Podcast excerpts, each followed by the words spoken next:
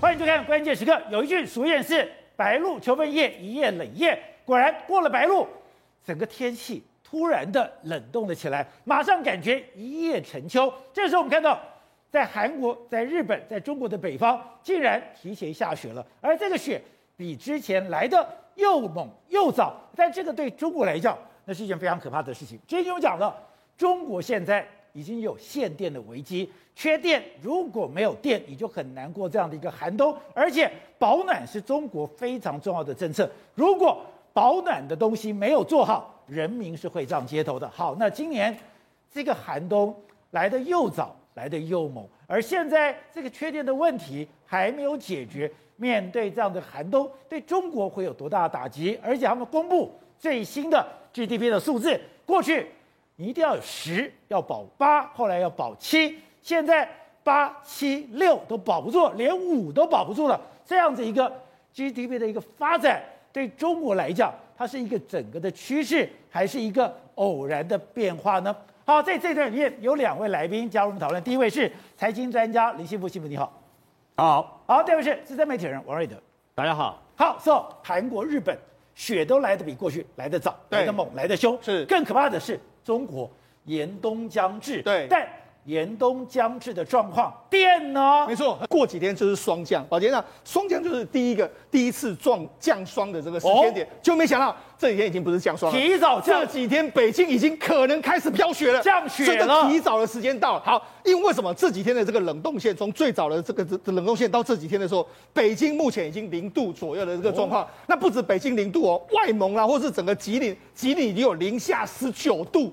那很多过去一段时间，但是他们都说这是北京有史以来大概五十二年来冬天最早报道的一天，十月中而已，冬天就来了。而且那你知道，美国昨天刚好发布，他们大气的这个专家发布说，今年北半球是反圣婴现象，是怎样？所以今年北半球注定会又冷又湿，今年北半球会很冷，很冷。美国也是这样，然后中国大陆也是一样。好，那除了中国大陆之外，你看现在。包括北海道，北海道已经完全是白茫茫的一片。你看北海道，这是北海道。对，那不止北海道，南边的首尔，那个韩国的首尔，目前也是已经到零度以下。所以呢，现在整个首尔，整个北半球的这个状况，特别在中国北边，完全都是一片白茫茫的一个状况啊。所以首尔一变成银色世界。对，那你知道，事实上这几天的时候，特别对北京市民来讲的话，你看。原本中国的这个十月十四号的这个冷冻线在这个地方，对，就不断的往南迁之后，你看已经到了这个地方。我相信这几天的话，我们台湾民众也是有感觉到，昨天前天的时候，哎，温度突然之间骤降的一个状况。那事实上还不止这样哦，中这是冷这个所谓零度线，事实上在很多这个江南这个地方，现在已经降到可能在十度左右。哎，这个地方都已经相当相当的冷了，啊，不止这样，相当的冷哦。你看现在整个南韩，南韩你看往往年来来说话，他们说最低温比往年要提早十七十七天就来到。哦另外一个韩这个北海道也是一样，他说今年的雪也是比往年提早十七天，也就是说这个时间点的这个是这个今年的冬天比过去霜降了，也就是说第一场瑞雪比过去都提前了十七天左右。那十七天，而且了半个多月，而且温度更低。譬如说以以同期的时间来说。这个这个吉林没有那么低温，已经来到零下十九度，这都是过去没有看到的。包括什么内蒙古的这个大兴安岭里面来说，完全都是大雪的一个状况。黑龙江也在下大雪，北京也在下大雪，全部整个东北完全都是白茫茫一片的这个状态。好，那现在对中国来讲，对，就我们之前讲的，它的整个保暖、整个过冬非常重要。对，你现在看到了吉林。嗯看到了中国最冷的小镇呼中区，对，竟然已经停电了。而且，那事实上对这些人来讲，他们习惯就在冷的地冷的时候呢，他们过去一段时间都说，哎，今年的冬天来了，让他们措手不及。为什么说我措手不及？吉林那个地方现在还有玉米田啊，玉米田照理说这个时候没有下雪，没有下雪他们可以采收，就没想一夜之间突然之间降雪，那这些老经验的农民都没有想到说，哎，怎么这么快就降雪？专门赶快去压，你看这是他们就在抢抢收这个玉米田。赶快能够在这么冷的天气里面，把所有的玉米能够把它采收走。所以这个雪来的太快，根本来不及处理。对，只好在雪中赶快处理玉米。对，没错。好，那除了玉米之外，你看甘肃也是一样，因为甘肃在这个往年的时候，这个时候也没有下雪，就你看现在出现一个非常难得看到一个状况。宝姐，那这是苹果树，你看树上的苹果是红红的一颗一颗，但是你看完全全全部完完全旁边都是降雪的一个状况。他们说他们从来也没有看过这样的情形，怎么会这样子？不就冻坏了？对，这些所有的苹果今年的收成，因为来不及收成的关系，完全都可能会报废的这个状况。另外一个中国最冷的小镇，也是呼中呼中区这个地方，好像过去一段时间来说，他们都说啊，这个冷啊，怎么应付我们最知道。就没想到这一次冷到连他们都无法想象。怎么样？因为太太冷了。他们以往的时候，这个时间点，他们都会先去把这个电线啊，把它寻好了，把冰块该敲一敲的，因为他们晚上有时候会结冰，把冰块敲一敲，这样把确确保这个所谓电线的这个供应完全。就没想到，因为雪下的比他们预期更大。就那，他们没没多久之后，雪下来没多久之后，他们整个区域整个区域就完全停电，停电，你看完全停电哦、欸。这么冷的时候停电，那还得了？对，完全停电，然后停电停到停到以前的湖中区。对，你还看到灯？是，灯一下就没了。没有没有灯，因为电线，因为电线马上就被压压毁，压毁之后，你知道多，你看有电的时候跟没电的时候差非常非常多。那你知道他们怎么样？他们原本有一早上起来说，哎、欸，我要出门啊，就没想到，哎、欸。那个车库一直按一直按，没有电，他根本出不来。那不止这样，他们赶快紧急调了所谓的发电车来发电，所以电还是时有时没有，时有时没有。这个城门完全打不开。对，那电完全是时有时没有，即使是有这个柴油车来这边发电，所以对他们来讲的话，我们都说没有电对他们来说真的是完全无法接受的一个状况。好，那刚刚讲到的。对中国来讲，对，有几个大的问题。是第一个，你要过一个严冬，这个严冬你要有保证的这个暖气。对，那这个暖气，对，现在竟然在涨价。是，而且在涨价的过程，可怕的是，这又会影响到你的 GDP。没错，实际上目前为止哦，李克强已经说了嘛，哎，我允许你电力的浮动二十趴这样一个状况，就没没想到，你看一浮动二十趴之后，马上就有人开始涨了。你看，这是江苏，江苏电力公司就说，哎。你上限是二十八，你看它涨价的价格是上了十九点九四趴，这太刻意了吧？我没有到二十趴，我是十九点九四趴哦。哦，江苏电力交易中心，它就马上就这样一个状况。好，当然大部分是佛所谓的工业用电。好，那不止这样，因为北部来说的话，大部分都在供暖，在长春这个地方，宝杰那他们一口气那个调涨的暖气费是多少？每一平方米从原本的三十块调涨到四十五块，哎，这是五十趴的涨幅哎。就那样，他们就说没有没有没有。我们绝对在国家的规定范围内，因为国家是对电力有限制，我们不是电力，我们是对供暖费有这个有这个调高的这个状况。所以以前住宅楼以前是三十，现在变四十五，四十五。商保商办现在从五十还有六十，对，没错，他要求你赶快把这个差额把它缴清楚，就是以前是三十嘛，现在是变成四十五，所以你要把这十五块每一平方米的这个价格把它把它缴出来。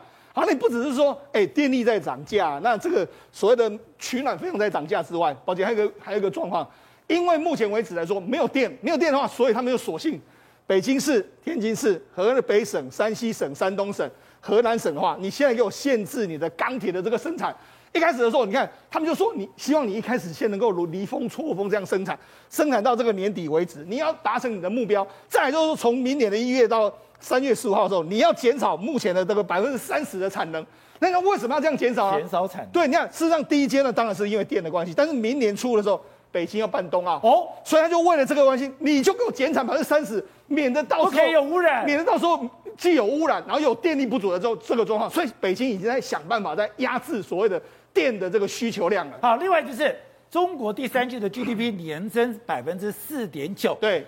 是说你会这么讲？是看到四点九这个位置，对，非常恐怖，因为它以前最早对都在十以上，对，后来要保八，后来七六，现在没想到连五都保不住了。而且中国公布第三季的这个 GDP 的成长率，它居然成长率只有四点九，哎，原本市场预估是至少五点二啊，就没想到比市场预估更差。那为什么比市场预估更差？因为第二季还有七点九，就没想到第二、第三季居然交上四点九。主要原因是什么原因呢？因为中国的房地产出了很大的问题。哦、我们就讲房地产出问题了。我们讲恒大出问题，对不对？那恒大，你知道恒大公布它九月的营收，九月营收居然暴跌了百分之九十六点二六。那不止这样，绿地啦，还有这个幅萎缩幅度是五十五，万科等等是萎缩幅度百分之三十。所以那，从这些你就知道说，中国八月、九月的这个房屋去较去年同期。都下滑了，大概十九、十五趴到十九趴，全面萎缩。所以中国大陆房地产是全面在萎缩之中，全部萎缩之中。你看，房地产带动什么？水泥、钢铁、银建啊，包括说什么这个家具一大堆都被带动。所以房地产不好之后，整个中国房地房中国景气当然会受到很大的影响。另外一个很大的冲击这么大，对，另外一个是什么？另外一个是中国的车市，中国的车市也是一样。金九银十来说吧，过去一段时间这个时候车都卖得很好，就没想到因为民众已经开始没有钱，房子都开始要跌价，他根本不敢消费啊，没钱不敢消费，不敢消费之后，连车也不敢去买，所以，哎，这两个最重要的耐久材，一个是房子，一个是这个车子，全部在下滑，就告诉你中国经济真的不妙。另外一个，今年的十一长假，哎，今年十一长假其实放假的天数比较长哦，哦，他们中国原本希望说，哎，大家消费金额可以比较高。可你看到这些人山人海，人还很多呀、欸，对啊，人还很多、啊，上海这些地方啊，对啊，对不对？然后包括说像泰山呐、啊，或者说像广西啊，哦，大部分还是很多人在那边走走来走去。你说，哎、欸，哪有？他们还是照样去外面玩啊。啊可是问题是，宝姐，你留意到哦，他们就是去走走而已，没有消费，没办法消费。哎、欸，我钱都在套在房地产上面，钱都在没办法买车，我怎么会可能会去买这些所谓的消费产品？所以整体的消费金额比去年减少了四点七哦。是，他们刻意把价。这个假期放比较多天哦，但是没想到还是没有消费，所以你看用的方法，房地产啊、车子还有内需，整个都完全出现一个熄火的这个状态。而且对中国来讲，现在他们在做一件事情，对，我在查外汇，对，所以现在我的券商，对，我在查金融，因为上个月在讲，哎，上礼拜讲，哎，干嘛要查金融？对，原来要查这些钱不能再给我流出去，对，他现在已经没有办法承受了。对，为什么要做这件事情？我们就讲到中国的外汇存底是三点二兆，对不对？但是它有很多这个嗯国呃国债或者很多它要周转，它没办法用，所以它现在不能够允许它的美金部位在持续减少，不能再流出去，不能再减少。那结果他做了什么动作？哎，宝杰，那他居然点名一些券商，券商是说什么？他其实是到海外去投资，包括什么富途啦，包括老虎证券，他就是说，你如果要买海外的股票，比如说买美国股票，你在那边开户，然后把你的人民币，我会把你转成美金这样过去。哎，过去是很多人这样做，很多人用这个方式把他的资金转换，因为。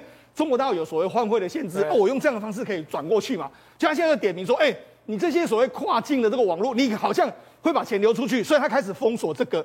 那不止封锁这个，那最近一段时间，华夏银行还有中国工商银行就直接跟你讲，不能够开所谓的外汇交易账户，就是不准让你钱流出去。所以告诉你什么？中国大陆不止经济经济在走下滑的一个状况，连钱也有问题，连他们的钱也要完全管控制，不不不准让你的钱流到海外去，而且。中国现在国进民退里面出现一个非常大的状况，对，它的国营事业是在成长，可是民营企业也衰退的太大了吧？没错，为什么这样？因为国营企业它是大大的公司，大的公司它承承受目前所谓的房这个所谓物价膨胀的压力，它比较承受得住。反过来，一些小公司它其实完全没办法没办法承受得住。所以你看现在整个状况来讲的话，国营企业你看它增长的幅度比较大，但是你看一般的这个私营企业的来说的话，它的成长幅度或者利润的增速都比较小。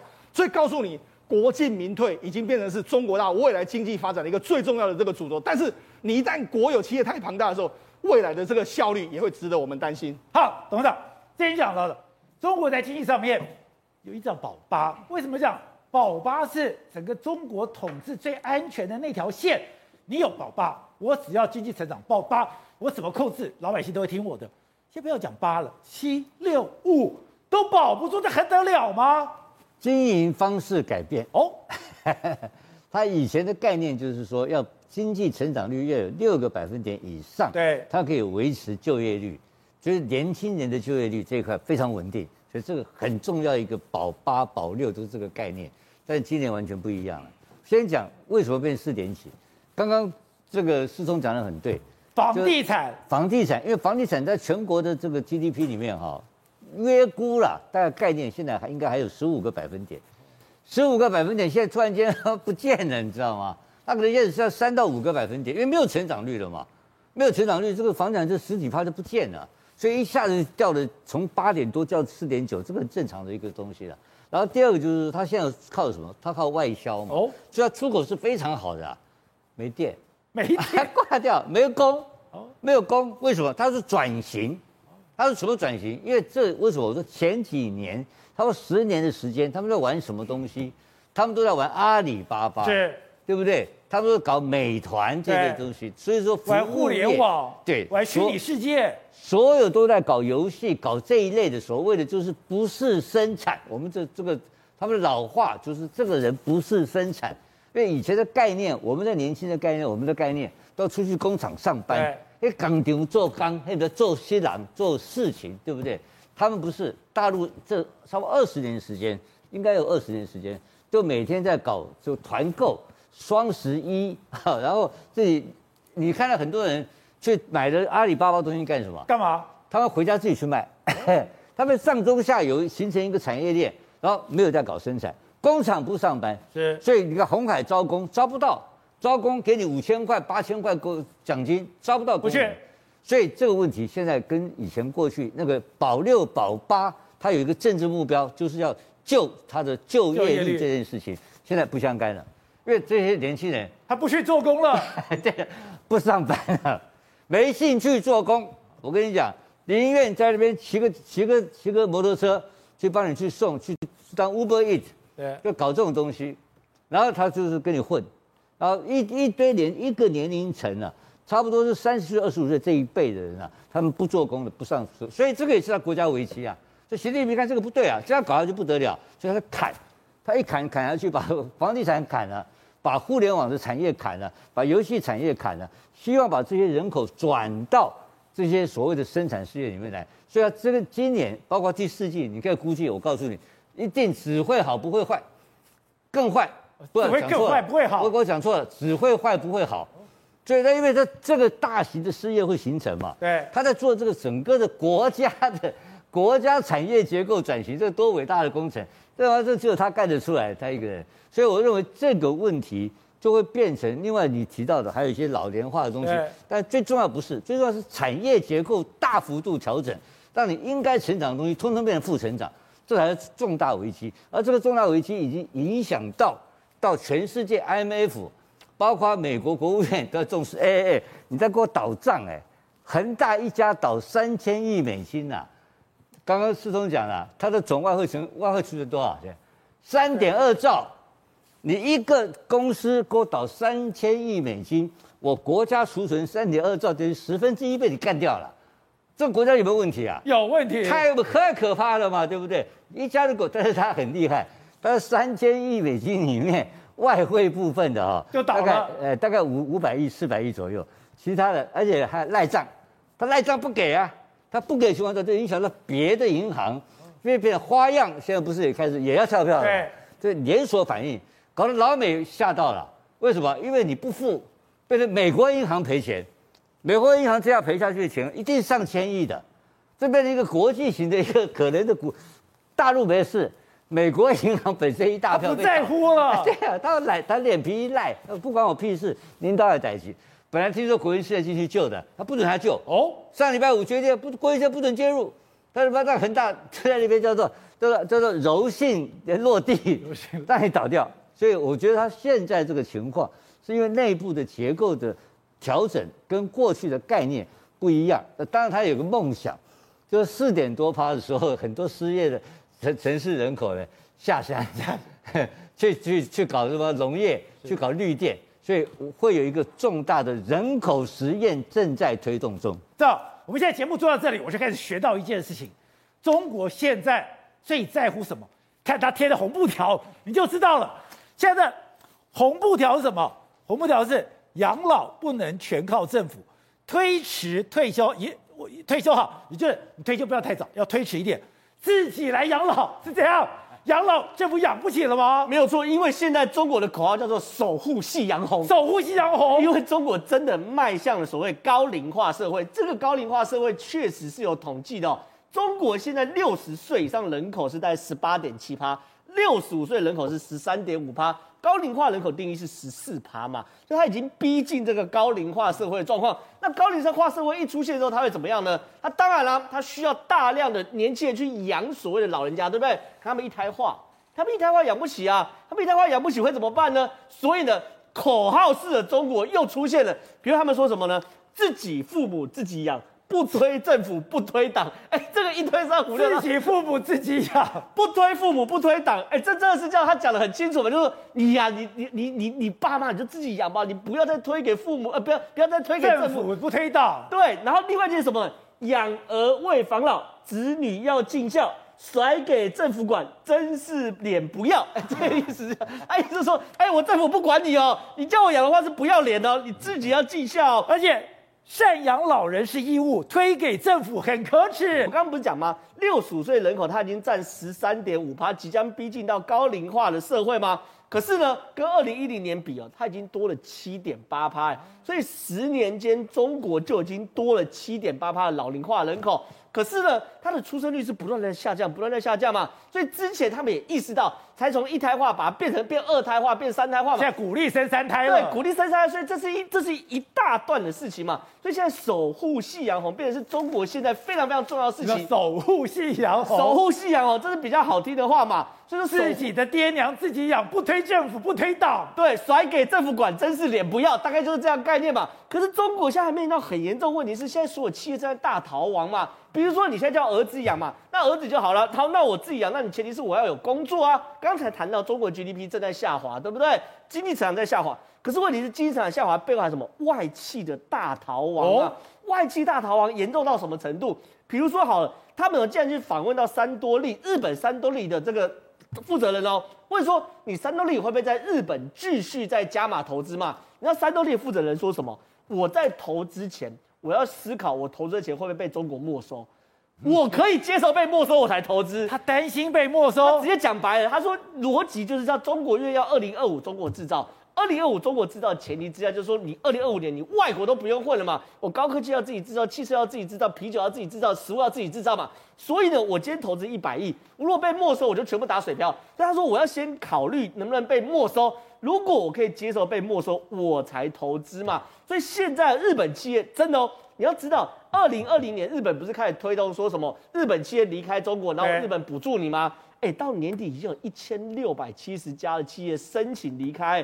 东芝希望在二零二一年十二月之前哦，把中国二十四个城市的三十三家工厂全部撤离耶，这三全部哦，二十四个城市三十三三十三家工厂全部撤离，而且呢，日本现在中国企业多少？一万三千多家，所以你要想看，这只是整个日本状况是的缩影。我们之前还谈过美国商会、欧洲商会，他们认为中国的政策朝夕令改，还有电的问题。然后呢，还有所谓政权的问题，还有所谓二零二五中国制造问题，所以现在中国化中国内部的大问题，已经变成从人口问题、经济问题，到变成是产业结构问题，它会变成一个三角形，到底能不能解其很难说。好，再不，在这样的中美的大战之下，中国的产业链真的慢慢被逼走吗？日本现在真的喊出所谓的中国撤退吗？有代表说，我一方面我的就业机会慢慢被撤出去。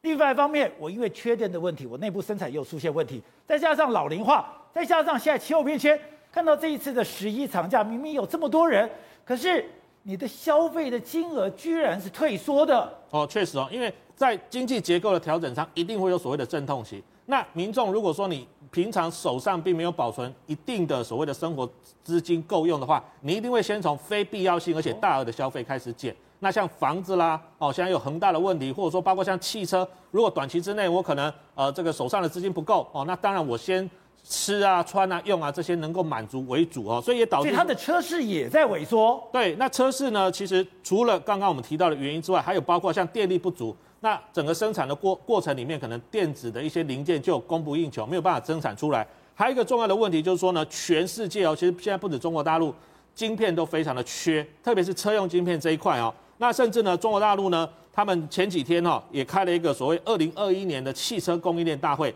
他们上次在里面有讲到说，可能呢，如果这个晶片短缺的话，不只是延到明年，甚至有可能延到二零二三年。所以它其实是有好几个原因呢，是交杂在一起。所以我觉得在目前中国的一个整个景气经济的一个状况来说的话，确实哦，在未来如果说要回到成长空间的话，有还有蛮大的一个挑战空间哦。好，瑞德，我们常讲水火。无情，高雄发生火，北部发生了水的问题，到了虎豹台，哎，我们都知道，你今天到了新北，你今天到了山区，你到了溪水，你要非常小心，怎么会发生这种事情？刚刚讲这个是菲律宾的例子，可从这个你可以看出来说，当水来的时候，它有多快，你要跑根本来不及。对，没错。那么发生在菲律宾宿雾啊。莱鲁布丹瀑布，那么当时呢，这附近我们现在看到的是有人在那边玩水灯灯嘛。那附近其实细口链灯总共加起来有一百多位民众。你有没有发现，本来这边玩，没多久，突然间水变多。你知道从水变多开始到他们被冲走，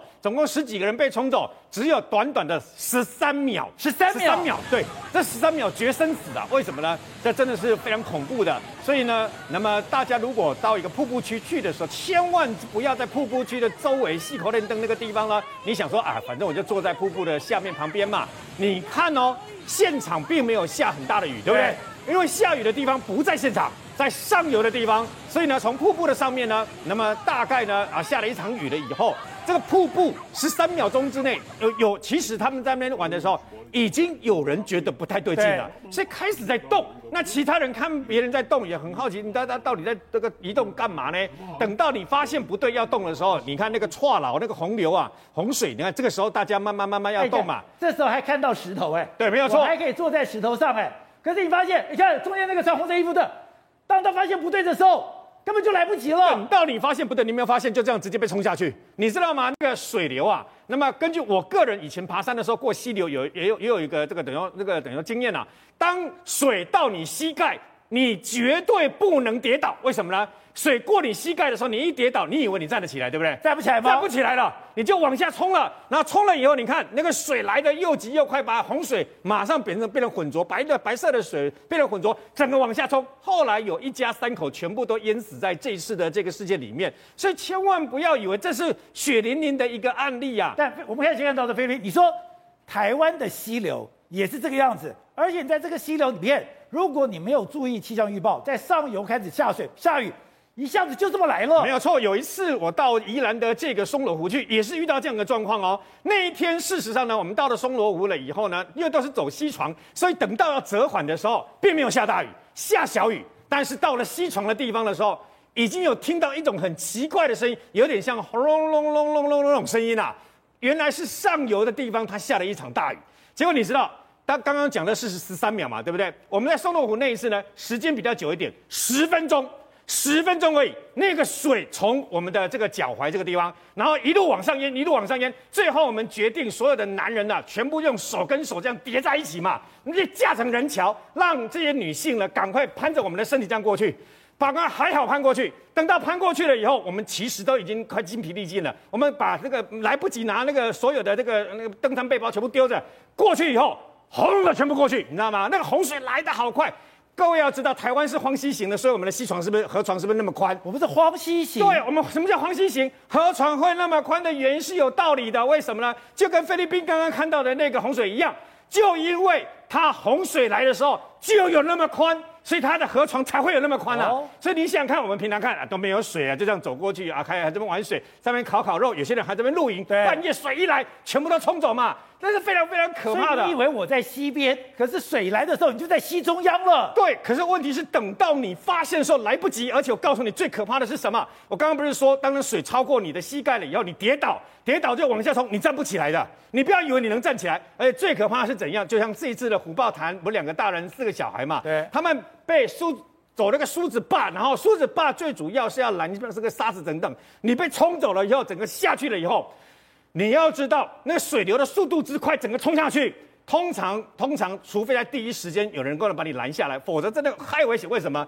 因为你在往下冲的时候，你整个人在水里面，你的头部，你的头部马上会石头撞下去，你就昏迷了。那紧接下来，你知道有多可怕吗？往下冲的话，如果有其他石头的话，加上这个流速非常快的话，全身被冲得一塌糊涂啊！所以，包括它的水流速度非常的快。其中有一位小朋友罹难者啊，他被找到的时候，全身的衣物都被这个相关全部都扯光了，你知道吗？全部扯掉，你就知道那个水的那个速度、流速跟那个力量之大，完全超过我们的想象之外。所以，包括那么在一九八一年一月二十三号那次也是一样。一九八一，一九八一年一月二十三号那一次刚好考完试，准备放寒假，要好好过年了。所以呢，总共有三个学校，包括景美女中在内，有三个学校呢，六百多人到哪里去？外双溪去，哎，各位，外双溪也是溪床很宽嘛，然后大家去那边快乐谷啊，去那边哦就烤肉啊，肉烤肉啦，然后呃大家团康活动啦，唱歌跳舞很开心嘛。没想到当大家在那个地方啊唱歌跳舞的时候，突然间五百多公吨的水直接从上面砰的冲下来，你知道吗？五百多公吨，五百多公吨的水从上上面冲下来，当天没有下雨。这是一场人祸。为什么？原来上游的那个那个集水坝，它要本来照理来讲，必须要把那个啊拦可那个拦拦沙坝上面的相关的垃圾啦、树枝那个要处理掉嘛。他们事先没有广播，你知道吗？事先没有告知广播，他一一时之变就直接卸下了五百多公吨。还好那时候刚好有这个宪兵单位，那因为那旁边外双溪的旁边有一个宪兵单位，他们刚好要去打靶，所以在宪兵排的排长立刻率领宪兵弟兄们冲下去，把包括前面女中的这些学生能拉的能拉的尽量拉。那最后呢，还是造成十五个人死亡的这一个案例啊，你知道吗？所以呢，千万不要误以为，那么你到看起来哦风平浪静，那么大好天气大太阳，然后呢瀑布下面溪流和缓就没有事。当他冲过来的时候，那么他可以短短十秒钟之内就决定你的生死，而且当你人那么到了这个溪里面被淹到往下冲的时候，你千万不要以为啊，我只要那会水母漂了会怎么样就可以逃过一劫？为什么？因为那时候你人的头部可能因为已经撞击到石头而陷入昏迷了。这样我们来讲水火无情。我今天看这影片我也吓死，没想到浪看起来这么可怕。这个浪看起来没那么大，一个小朋友哎也就在边边了。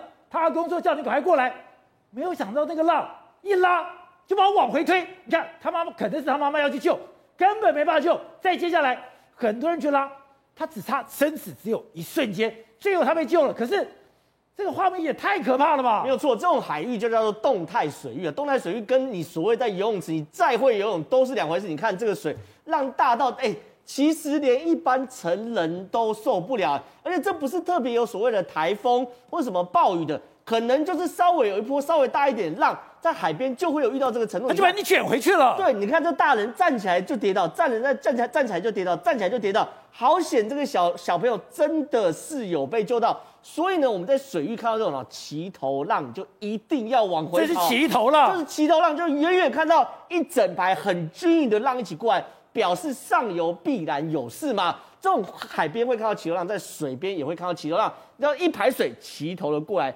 上游绝对是下大雨。所以看到骑流浪，说你看到齐头浪能够跑的时间不到二十秒啊。所以这东西一定要让人家知道，说你未来在玩水要小心啊。而且刚刚讲到的这种水火无情，现在刚刚讲在印度，印度现在这个洪水，我感觉吓坏了。是我们看到这是印度的克拉拉邦哦，克拉拉邦这个洪水也是一样，你看。这个水真的有多高？它淹到是一层楼一样高啊！所以，我们这空拍图可以看看很清楚。你看水，哎，这个不是一般房子。你看这右边是比较矮的，然后左边是比较高，右边那个矮只露出一点点，所以就知道说这个印印度克拉拉邦是非常非常可怕的洪水。所以呢，我们看到它的街头的洪流，我坦白讲，我那个车子是完全被没顶的。你看，这是街头，这原本是马路，而且是人来人往的。然后人来人往过程中，水灌过来，你看这车子。直接被没顶，而且甚至你看到它那种另外一个街头的大空拍的时候，一样哦，它那种大水，这个东西你不讲，我还觉得说是有那种黄河的味道，因为你看另外一边，你很清楚看到它左边是市政嘛，所以右边这些东西绝对不是一般的克拉拉邦的状况。克拉拉邦的状况，你左边是市政，右边水忽然多成这样，就表示它整个水都被淹走了嘛。甚至你看我们，我们都知道这种洪水溪水会暴涨，你看到类似那种桥或防波堤，你看只露出一点点。所有的桥跟防波堤几乎都被淹没了，甚至呢，我们看到那种山上的洪水更可怕。这山上洪水，哎，你如果住在山边的话，你真的很难幸免呢。它那洪水就像是在瀑布一样，从山上倾巢而下。哎，这种倾巢而下呢，各种视角都有。重点是有一个视角是什么？在开车的视角，在开车的时候，那个那那个人，我真的假设是我在车上，你看他在开车。然后旁边水就一直从旁边的山壁这样一一直下，一直下来，它会被冲下去耶。对，然后你的车子哦，你只要一打滑下去，你人就没了。所以这视角真的非常可怕，甚至有房子那种边坡房子，我刚刚讲嘛，你那三边红坡，你看这只有几秒钟的时间，这个房子就垮下去了，而且是一家六口啊，从祖母跟两个三个小朋友都不幸，里面有人，里面有人，一家六七十五岁祖母跟三名幼童的一家六口全部都往生了。甚至还有其他边坡房子也都类似的状况，因为我们都知道，你盖在山边，你地基本来就不可能太深。当你地基不可能太深，你又遇到这种大型洪水的时候，你看这些每一个都岌岌可危啊！甚至呢，它洪水哦，连公车都要冲走了，所以很多人赶快去公车旁边啊去推着公车，你看，去推公车，希望说公车不要冲走啊。然后这些上面公车还有人，还有小朋友啊，所以说，对于整个水火无情的状况，我们看到这个画面就很清楚啊。你再大的力量面对洪水，你都是无能为力的。